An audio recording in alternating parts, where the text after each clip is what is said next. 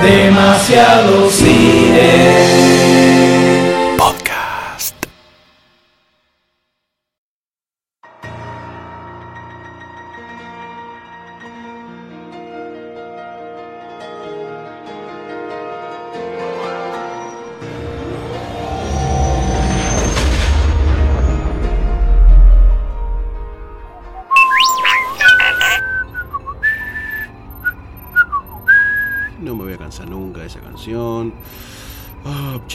Controles de esta nave la hacen cada vez más complicada. ¿Dónde la fabricaron? Bueno, Archu, ponela. Vamos a hacer la velocinta de la arquitectura. Así. Oh, ¿Ya está grabando esto? Uh, la pucha, che, Archu, avísame que te estamos grabando. Bueno, arrancamos con esta velocinta que les voy a dejar para hablarles un poco de la arquitectura de Star Wars. Algo que es bastante importante para lo que George Lucas nos va a querer contar en esta aventura galáctica que todos recordamos con tanto amor. No podemos arrancar esto sin mencionar a Ralph McQuarrie, que ya van a escuchar toda su historia en los especiales próximos de Star Wars eh, de la mano del M, que fue el que tuvo la titánica tarea de generar todos los escenarios para el universo de Star Wars.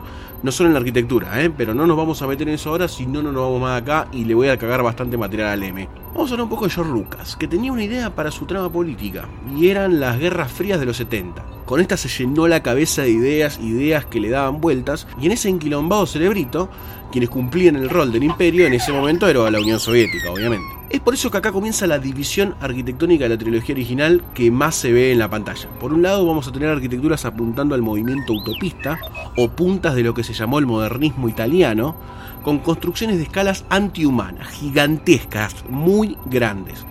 Esto era para dar una sensación avasallante del imperio. Se pueden ver algunas de estas a lo largo de toda la película, que pueden ser los hangares del imperio, donde se guardaban las naves, o mismo toda la flota estelar y la escala que tiene cada una de las naves, o también la arquitectura de los aeropuertos espaciales que apunta a un intercambio constante intergaláctico. También puede ver que hay como una fuerte estética de maquinaria a lo largo de todos los escenarios, ya sea en los planetas o en las naves. Y por otro lado, con un corte bastante más violento, vamos a tener la arquitectura del pueblo, por decirlo de alguna forma. De esos lugares que se transitan a pie y que se viven sin naves o sin tanto poder. Uno de los ejemplos es Endor, otro pueden ser las bases rebeldes, el mismo Bespin y la ciudad de las nubes, o en Tatooine, que por cierto Archu me está avisando que ya estamos por llegar. Todo esto que les comenté va a ir con el filtro de la idea de George Lucas, que ya mencionamos en, el podcast, en los podcasts anteriores, de universo gastado. ¿Para qué sirve esta idea de universo gastado? Esto sirve para demostrar que el imperio está en constante movimiento y que no tiene dos días de, funcionamiento, esta burocracia imperial. Además, con esta decisión estética, abandona la idea del futuro limpio, pulcro y utópico con las que no estaba muy cómodo y que eran las que se manejaban en todas las películas contemporáneas a Star Wars. Él quería mostrar un universo vivo. Todos los panoramas arquitectónicos que vamos a ver en este viaje son contextuales y aportan a las ideas. Nada está librado al azar. Todo está pensado por George Lucas. Pero mejor me callo porque Archie me dice que estamos en Tatooine. Pónganse las túnicas, así pasamos desapercibido y ojo con el viento y la arena que se te meten por todos lados.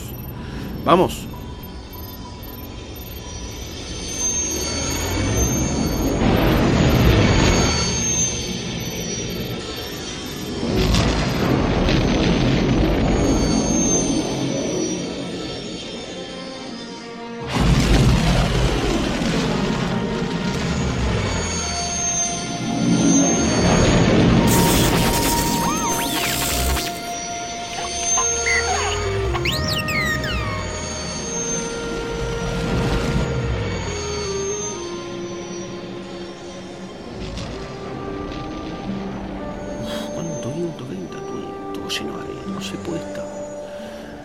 Un par de cositas de Tatooine primero para entender de qué tipo de planeta estamos hablando y para ver cómo la arquitectura es un fiel reflejo de todo esto. Es un mundo desértico en un sistema binario del sector de Arcanis, en el borde exterior de la galaxia.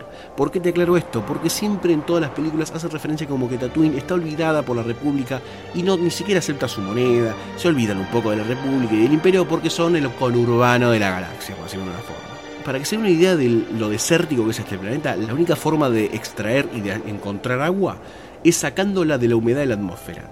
Tienen muy poca agua estos muchachos. No tienen un gobierno establecido, entonces se puede decir que es como el festín para bandidos, traficantes, cazas recompensas, el clan de los Hats, un montón de maleantes son los que establecen como el funcionamiento de la sociedad en este planeta. Las principales actividades que se realizan acá son ventas al por menor de cosas, trueques, comercio de chatarra, que lo pueden ver todo en episodio 1, como se desarrolla con Anakin siendo esclavo también, más la parte rural, que es en donde vemos a los tíos Lars, que se dedican más como a la cosecha de agua, son las principales actividades económicas, por decirlo de alguna forma, de Tatooine.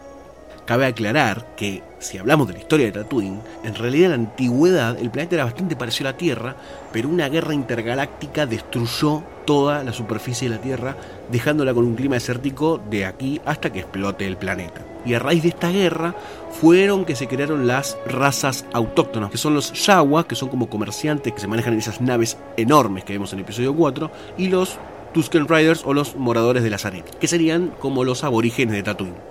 Pero bueno, ya te comenté un poco qué es Tatooine, cómo está formada su sociedad, etc. Ahora vamos a hablar un poco de la arquitectura. Automáticamente vemos que son como casas bajas, de colores claros, con figuras cóncavas y convexas y de materiales bastante rugosos. Todo tiene un porqué.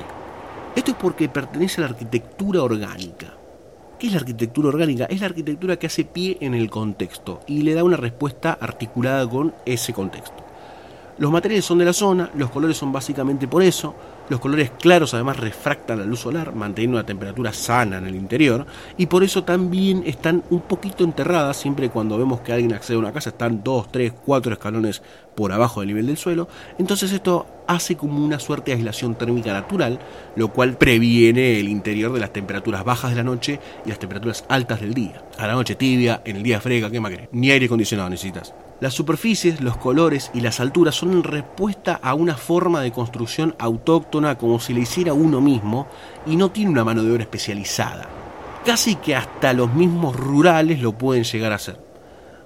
Más allá de esta respuesta al contexto, igualmente la tecnología siempre está presente en los quehaceres del planeta, y más con estos cosechadores de agua atmosférica, y pese a que parece una gran contradicción, siempre nos deja ver que estamos en la galaxia Star Wars. Nunca se va demasiado lejos. Pero si nos movemos a la capital cercana, ¿qué pasa? Sí, es en donde está la cantina. Vemos una evolución de esta arquitectura más rural, que acabamos de ver en las granjas, pero sigue manteniendo las mismas ideas, solo que con otros materiales. Acá vemos más revestimientos metálicos, pero por ahí un poco más oxidados, estructuras de madera castigadas por el viento y la arena, y el armado de todo esto se da en un contexto comercial, como una plaza de intercambio y trueque, eh, en donde también hay edificaciones como las Artisanal Dwellings, que es donde viven los esclavos, como el joven Anakin en el episodio 1 y la madre, en donde se apilan unas a otras, porque evidentemente la concentración de gente ahí, es mayor, y evocan a las ideas del apilamiento de las viviendas en, los principios de la revolución industrial en Inglaterra y en el norte de Europa, en donde todas las casas obreras se apilaban y se juntaban para economizar recursos. Son grandiosas puntas de la arquitectura moderna y contemporánea. Si quieren comparar contra algo real o buscar algo que se le asemeje a esto para entenderlo con una punta de la arquitectura argentina, pueden buscar el movimiento casablanquista o casablanquismo es un movimiento que se generó en Argentina, que intervino mucho en el norte del país, donde reinterpretó parte del pasado cultural, el uso de los materiales y los combina bastante con la arquitectura contemporánea. Es decir, no es ni colonial ni contemporánea del todo, pero tiene una mezcla muy sana y orgánica. Tiene como una visión más humanista de la generación de espacio en donde la gente se va a desarrollar y tiene en cuenta todo el contexto que lo rodea, clima, situación económica, materiales, etc. Pero bueno, la niña me está jodiendo un poco ya y ya les di un ejemplo, hablamos del planeta natal de Luke Skywalker. ¿Qué más querés? Así que, Archu, poné las coordenadas que rajamos para Endor.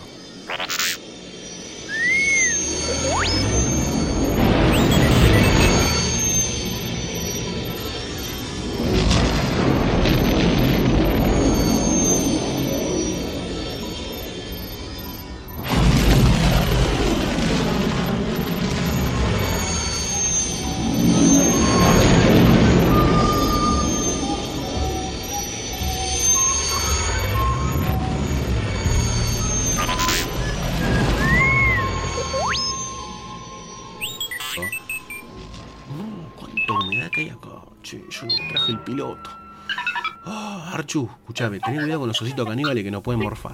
Vamos a hacerlo rápido esto porque tengo un poco de cagazo. Endor, también conocida como Luna de Endor, es un satélite de un gigante gaseoso que recibe el mismo nombre, Endor. Es una luna boscosa que se destaca por la presencia de los Ewoks y bueno, y obviamente por una de las mayores batallas de la Guerra Civil Galáctica, ¿no? Este satélite y el planeta Endor pertenece como a la región más desconocida de la galaxia. Endor fue como un mundo bastante tranquilo hasta este último evento de la Estrella de la Muerte, porque el sistema Endor es muy difícil de alcanzar y necesitas mucho salto al hiperespacio para llegar y mucho control de tus naves, cosa que no lo hace muy amistoso para llegar, pero es una gran posición estratégica como base militar. Pero bueno, ¿qué encontramos en Endor? El, terreno en Endor está cubierto por árboles gigantescos, es como si fuese el Amazonas multiplicado por 10. Sin embargo, más allá de que en las películas no se ve, hay llanuras con pasto, también hay muchos desiertos, pequeños océanos, algunos sistemas de lagos y cadenas montañosas. El clima es templado y suave y hasta tiene polo norte y polo sur que regulan la altura de los océanos. Es un satélite bastante parecido a la Tierra si nos ponemos a pensar un poco. Este planeta es mayoritariamente salvaje, tiene muy pocas criaturas inteligentes y la mayoría son salvajes, como los Ewoks, que tienen enemigos naturales de 30 metros de altura llamados los Gorax. Pero bueno, ya tenemos un panorama del clima, la fauna, la flora, así que vamos a hablar de la arquitectura. Si ya te dijimos qué es la arquitectura orgánica, y nosotros vimos como bien los Ewoks que es una tribu nativa, sin mucho desarrollo tecnológico, ¿qué quedaría pensar? Que evidentemente también acá tenemos un desarrollo de la arquitectura orgánica quizás hasta un poco más natural es, algo así como las casas de los hobbits en Hobbit Town, es por eso que acá el relato es parecido a Tatooine. Las colonias de Ewoks en este planeta te muestran cómo viven, asentamientos que cuelgan de los árboles y todas sus actividades se hacen ahí, con ese contexto, con hojas de por medio, con la humedad correspondiente, el quilombo de la savia y los mosquitos, todo ahí. ¿Por qué Lucas quiere hacer esto? La idea es llevarnos y embebernos en una tribu autóctona, mostrando las costumbres, cómo viven, qué hacen los nativos del planeta, entendiendo cómo funciona el entorno, cómo lo aprovechan y cómo lo usan. En contraposición a esto, y para todavía ensalzar más la idea del colonizaje, aparecen las bases del imperio que son súper tecnificadas y se cortan con todo el contexto. En ningún momento hay atisbo de unirse con estas tribus, ni mucho menos. Entonces eh, los dejan plantados como colonos más que como integrantes de la luna Endor. Eso se ve muy claro en el episodio número 6. Pero bueno, es el accionar de todo imperio, ¿no? Resumiendo un poco, Endor es un lugar en donde George Lucas se apoya para seguir construyendo la sensación de inmensidad y variedad de planetas en la galaxia. Y además el uso de la arquitectura orgánica sigue bastante presente para este film. Aunque los Ewoks no se dan cuenta de eso porque a veces comen cosas medias extrañas. Pero bueno, hablando de eso ahí vienen y tienen un toque de hambre. Así que Raje Marchu, nos vamos a la estrella de la muerte. Si nos dejan entrar.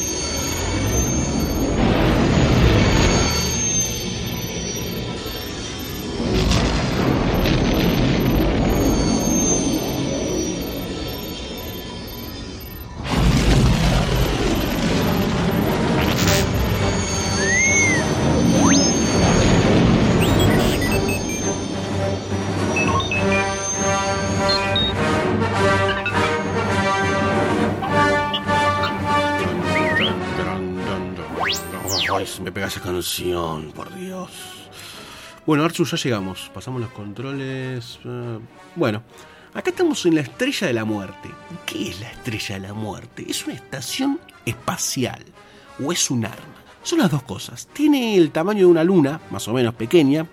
Es más, en episodio 4 se la confunden con una luna y no creen que es un arma. Entonces tiene el mecanismo de una estación espacial, pero también el de un arma. ¿Por qué?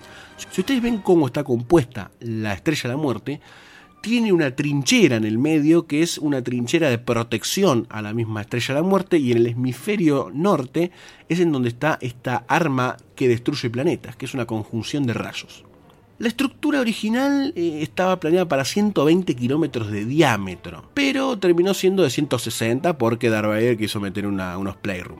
Aunque Darth Vader no estuvo tan tranquilo, ¿no? Porque se la quería hacer de 500 kilómetros de diámetro y algunos de 900, gente muy al pedo, ¿no? Como les decía al principio, si ustedes ven la estrella de muerte es como una pequeña luna, un pequeño planeta. Si nosotros lo vemos así, lo tenemos dividido en dos hemisferios, el norte y el sur. Cada uno está dividido por 12 zonas de puentes controladores, en donde pasan un montón de cosas. El hemisferio norte está parte del armamento principal de la estación, que es un super láser. Esta arma tiene como una forma cóncava de varios kilómetros de diámetro. Y cuando era activada había 8 rayos juntos que se juntaban en un láser central, que eran amplificados y podían llegar a destruir un planeta. Ese era el poder de esta estación espacial. Para que se den una idea, la estrella de muerte tiene 84 niveles separados de sur a norte. Cada nivel tiene 257 subniveles. Una locura de gente. Pero, ¿qué pasaba en la Estrella de Muerte? ¿Por qué te dije que era una estación espacial también? Adentro de esta estación había parques, tiendas y otro tipo de comodidades para que la tripulación, que en este momento ya era humana, no era más clónica, pudiesen satisfacer cualquier tipo de necesidades. Es más, ya en episodio 4 vemos que hay compactadores de basura. La basura, si ustedes la ven, no se genera en, esa, en ese volumen en lo que sería un campamento militar. Tiene que haber otro tipo de actividades para que eso pase. Y acá están todo ese tipo de actividades. ¿Por qué? Todo el personal no era militar. Había mucho personal civil trabajando en pos de la Estrella de la Muerte cerca del Polo Norte. Había una torre de 100 metros que fue construida para el emperador Palpatine, que era como una suerte de comando operativo. Bastante, estratégicamente bastante mal puesta, siempre se le criticó, pero bueno, era idea de Palpatine y nadie le iba a contradecir, porque si no te quemaba con los rayitos. Ahora, ¿cuánta gente habita la Estrella de la Muerte?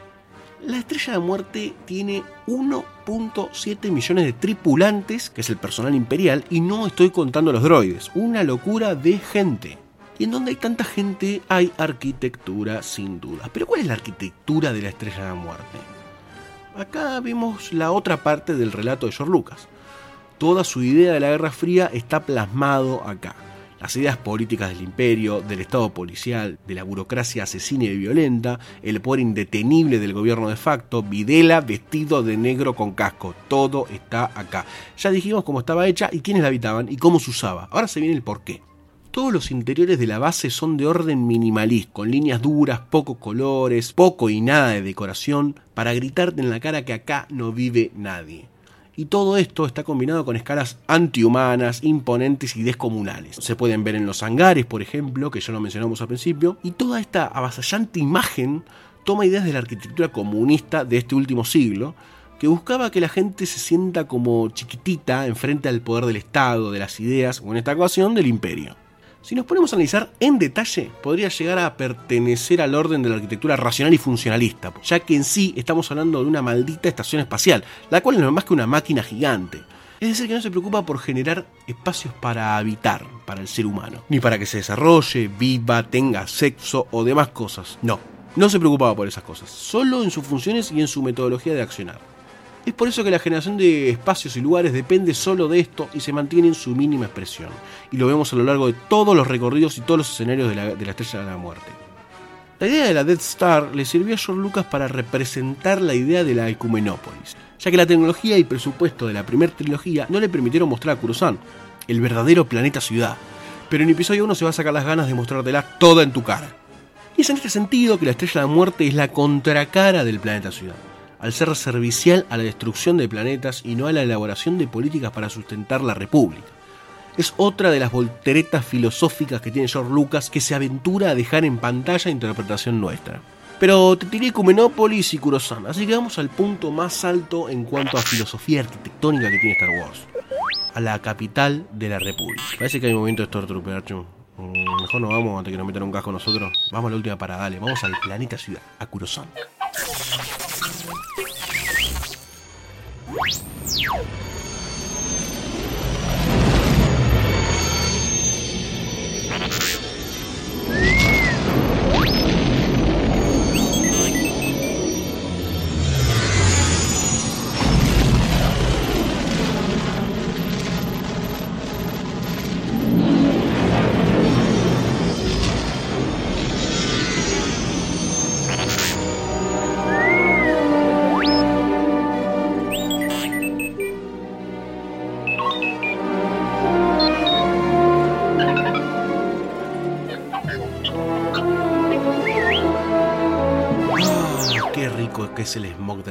ciudades. Kurosan, el centro de la galaxia. ¿Por qué te digo centro? Porque a los genios del Senado se les ocurrió establecer las coordenadas de toda la galaxia en este planeta. Por eso es 000 su coordenada y a veces en algunos que otros pasajes le dicen el planeta triple cero. Pero bueno, estamos hablando de Kurosan, el centro de la galaxia, tanto económico como político y en un futuro también lo será militar tan importante era que la mayoría de las hiperrutas importantes pasaban por acá. La ruta comercial parlemiana, el corredor correliano, la ruta comercial Metelos, línea principal de Coros y el corredor del ocio. Todo, todo estaba por acá. ¿Qué es lo que más nos llama la atención de Kurosan? Es un planeta que toda la superficie está cubierta por rascacielos y ciudades, edificios de cualquier tipo, industrias, fábricas. Para que se una idea, la población se estima de un trillón de personas. Una barbaridad. El funcionamiento era como si fuese una gran maquinaria. Para que se den una idea, todas las masas de agua, océanos, lagos, ríos, son drenadas y almacenadas en cavernas gigantes artificiales bajo la ciudad para permitir que toda la superficie esté construida. La poquita agua que quedó en el mar occidental se usa como lugar turístico para las clases dominantes de este planeta, que también las hay. En los niveles más bajos de la ciudad pueden encontrarse como lugares para que los transeúntes caminen, los peatones se encuentren, pero no son muy desarrollados por George Lucas porque su idea no es tanto que suceda esto, porque es una de las ideas que se esconde detrás de una ecumenópolis, que es un término inventado por un arquitecto y planificador urbano griego que se llamaba Constantinos Doxiadis en 1967. Como verán, todas las teorías con las que se movió George Lucas fueron de los 60, fines de los 60, 70, mediados de los 70 no se quiso mover mucho porque quería ser contemporáneo en todas sus ideas. Esta idea de Constantinos es que las áreas urbanas y las megalópolis o las polis griegas en su momento se fusionaran en una gran ciudad mundial, dado a la urbanización y el crecimiento de la población. Pero esto era lógico ya que en su contexto europeo, en esta época, siempre se manejó una ciudad que iba creciendo como si, como si fuese un telar son todas ciudades con pocos edificios gigantes y el crecimiento se daba siempre a lo largo. Entonces pensar en este tipo de desarrollo de ciudades no era tan difícil. Presumió que la teoría de la ecumenópolis se podía desarrollar dentro de un panorama de ciencia ficción, porque debería importar la comida de otros planetas o tener como lo tiene Kurosan enormes depósitos interiores para almacenar el agua natural del planeta y la que se necesita consumir. Entonces una civilización que se puede hacer cargo de una ecumenópolis está en el tipo 1 de la escala de Kardashev. Ahora, ¿qué es la escala de Kardashev?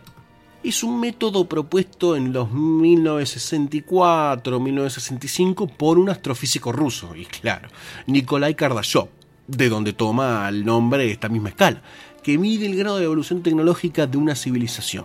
Y existen tres tipos de civilización, la 1, la 2 y la 3. La 1 es la que se puede hacer cargo de su planeta de origen de P a Pa, entera. El tipo 2 de todo el sistema planetario, como si nosotros como raza humana conquistáramos todo el sistema solar, y el tipo 3 de toda su galaxia, que es lo que no llegamos a ver en Star Wars. Supuestamente en el 2015, para que se den una idea, el planeta Tierra está entre 0,7 y 0,72. Pero volviendo a la Ecumenópolis, es una de las ideas que George Lucas quiso llevar adelante. Pero ¿qué pasó? En episodio 4 no le dieron los recursos para generar esta imagen, que son esas imágenes que vemos en episodio 1, monumentales desde la órbita, que son ciudades enormes con círculos gigantes concéntricos que se unen unos a otros con rutas comerciales, que es realmente imponente. Pero a John Lucas no le cayó una manzana con esta idea. Siempre se dijo que, mismo como el centro de la galaxia y el poder de la República estaba centrado en la trilogía Fundación de Isaac Asimov de 1942, 33 años antes que George Lucas se pusiera a pensar todo esto.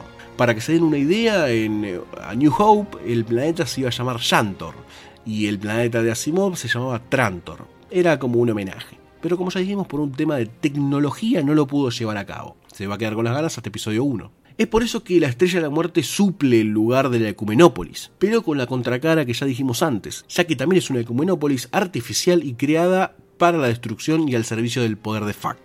Pero volvamos a Coruscant. Si nos ponemos a analizar la construcción de Coruscant como planificación urbana, podemos encontrar varias similitudes con París. ¿Por qué con París?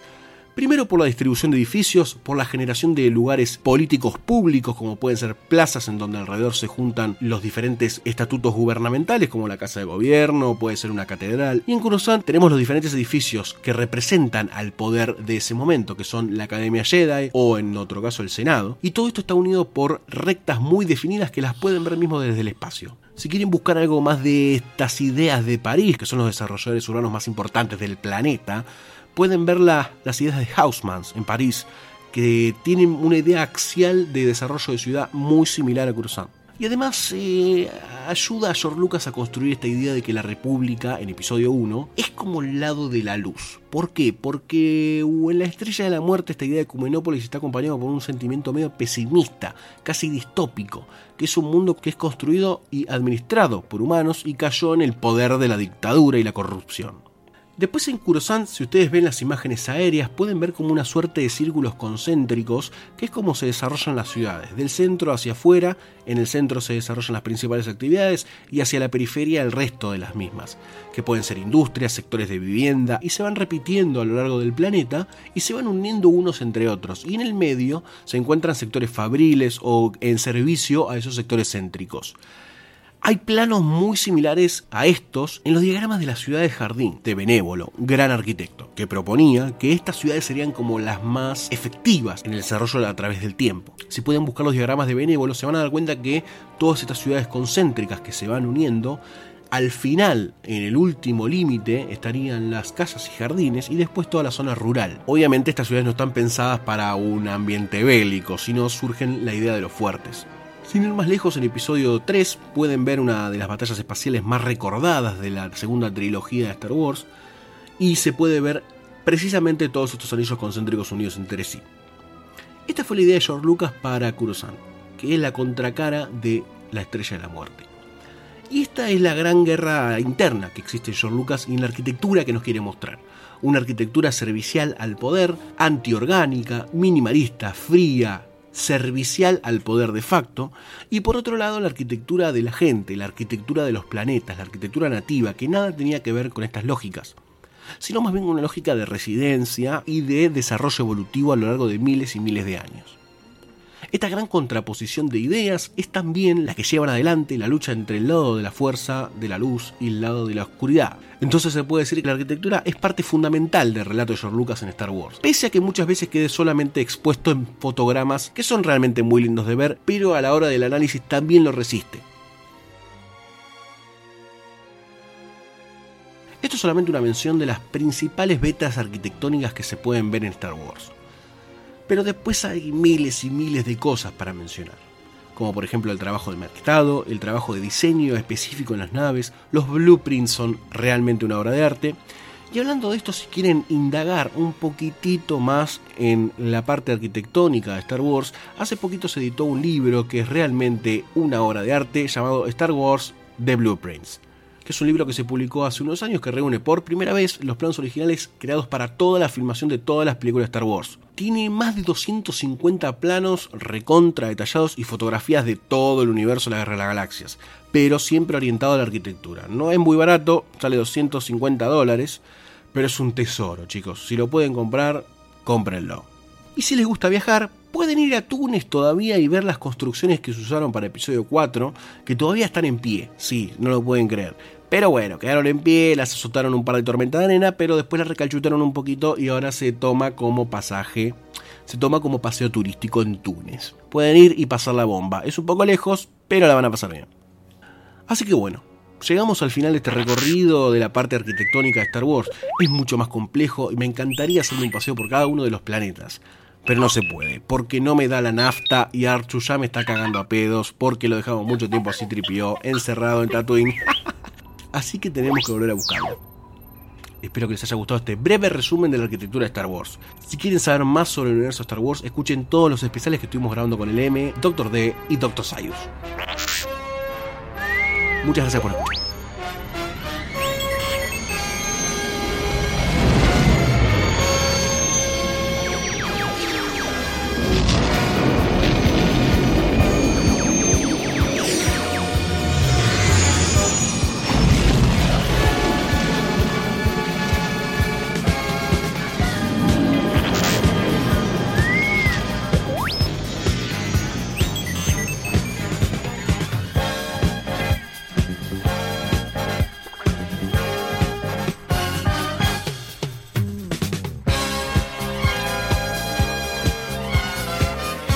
Podcast forma parte del especial de Star Wars de Demasiado Cine, donde estamos analizando profundamente cada una de las películas y contando toda la historia detrás de una de las sagas de ciencia ficción más importantes de la historia del cine. Si quieres escuchar los otros episodios, entra a podcast.demasiadocine.com o unite en la comunidad en Facebook, Facebook barra groups barra demasiado cine. Y si con esto no te alcanza, entra a lunfa.fm, donde vas a encontrar otros podcasts increíbles que no vas a escuchar en ningún otro lado.